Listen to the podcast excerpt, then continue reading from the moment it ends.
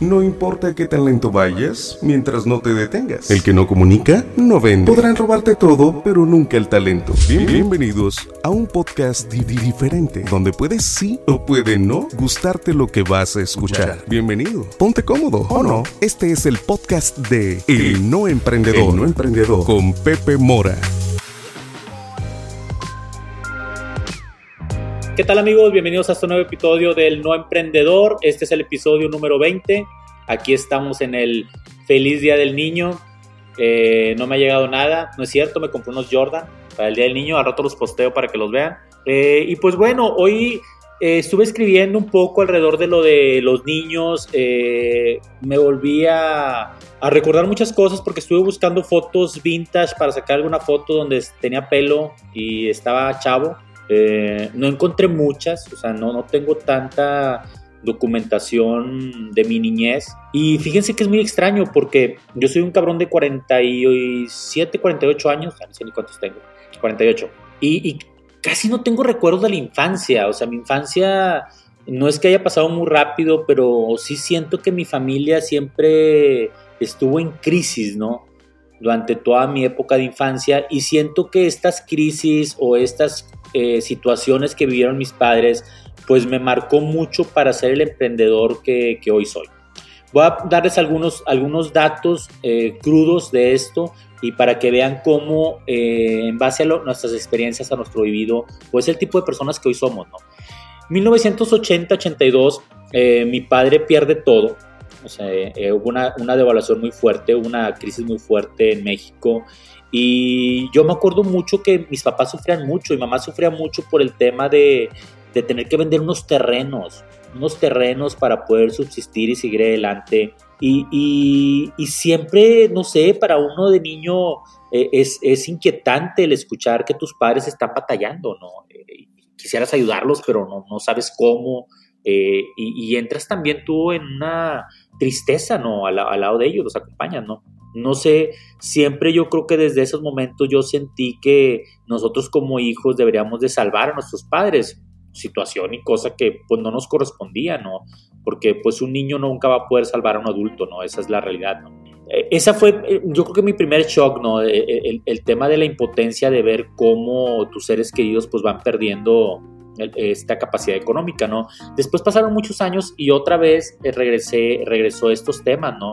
Recuerdo mucho en la crisis, en, otra crisis después que hubo muy fuerte en mi familia, que fue el alcoholismo de mi padre, pues como mi padre entra en una espiral descendente, ¿no? Donde empieza a perder todo, empieza a perder, pues yo creo que hasta la dignidad, ¿no? O sea, mi padre fue una, una persona que duró muchos años de alcohólico, más de siete, eh, y eran meses si no es que años en que él tomaba, tomaba, tomaba, tomaba, ¿no? Eh, ahora entiendo que él tomaba pues por una situación de querer tener un escape, ¿no? Una fuga, ¿no? A todas sus crisis, a todas sus pérdidas, ¿no? Pero nosotros como, como hermanos, los cinco eh, hermanos que somos, tres mujeres y dos hombres, pues lo vivimos muy de cerca, ¿no? Entonces esto también hizo que, que nosotros nos formáramos, a mí siempre me han dicho, es que porque eres emprendedor, y, la respuesta siempre ha sido la misma, es que yo nunca supe que iba a ser emprendedor, o sea, yo nunca lo deseé tampoco que él fuera ser emprendedor. Para mí fue una necesidad el, salir a emprender, ¿no? Era una necesidad de, de, no repetir una historia, ¿no? De no, de no, de no ser, o, de no ser parte de esa historia, ¿no? Entonces, yo salgo a emprender por todo mi conocido de, de, mis padres, ¿no? Yo no digo que mis padres hayan sido buenos, hayan sido malos, o sea, mis padres fueron mis padres, simplemente así, sin, sin un juicio, ¿no? Yo, eh, eh, yo creo que ellos, así como yo, ellos también han de haber vivido una historia con sus padres, ¿no? Y los padres de ellos con sus padres también, entonces es algo que eh, yo ahorita soy muy consciente que tengo que romper un poco con mis hijos, ¿no? O sea, hay alguien que rompe esta cadena de, de sufrimiento, si llamarla así, ¿no? Entonces, mi emprendimiento fue desde muy, desde muy joven, o sea, yo desde muy niño entendí que eh, la única manera de yo poder separarme un poco de, de, la miseria, si le quieren llamar así, era pues trabajando.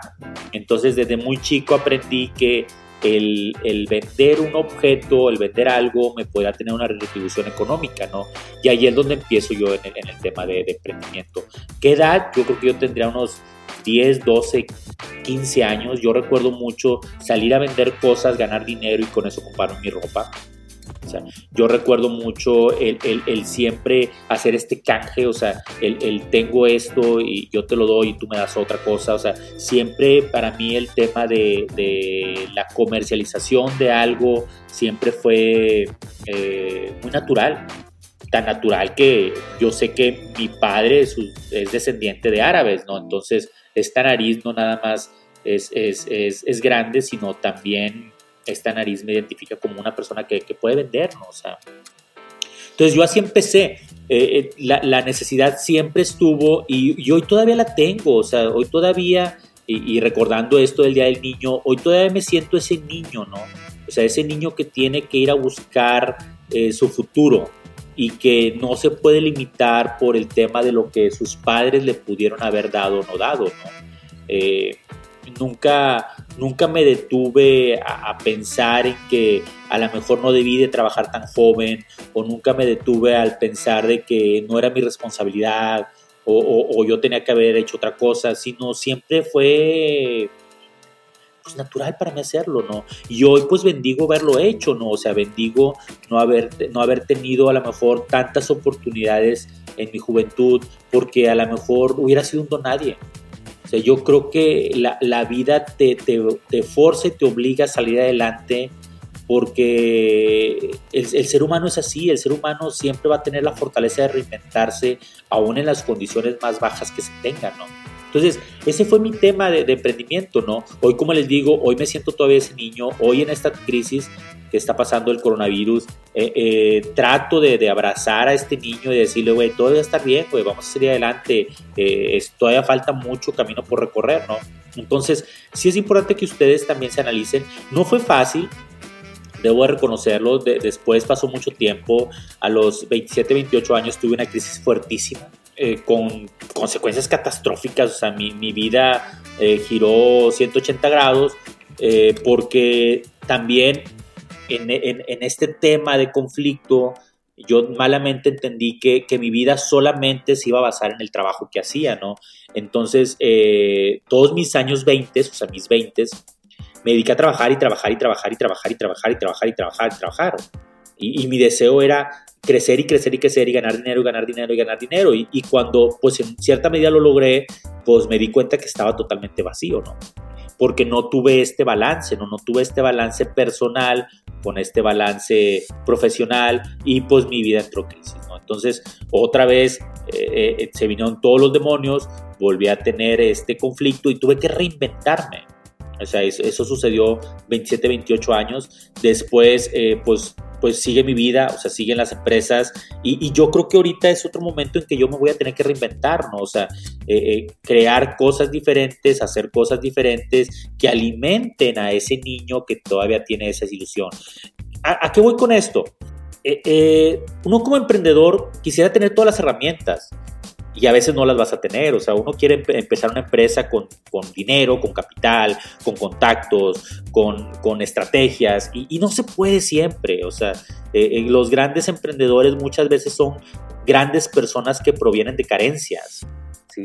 Pero esos emprendedores eh, eh, se saben domar, o sea, saben tener control de ellos mismos, saben, saben atenderse inclusive, o sea, eh, si tú me preguntas, hoy ¿has sido psicólogos? Claro que he ido a psicólogos, claro que he ido a terapia, claro que me he entendido, claro que he, estudiado muchos libros que tienen que ver con el, con el ser humano, con la mente, claro, porque yo sé que mientras más estable sea yo mentalmente, más fuerte sea yo mentalmente, esto se va a reflejar en mis negocios. Porque voy a tener mejores decisiones, no voy a tomar decisiones viscerales que tengan que ver con mis inseguridades y con mis miedos adquiridos en mi juventud en mi niñez. Porque hoy por hoy somos un reflejo de todo lo que vivimos en los primeros años de nuestras vidas.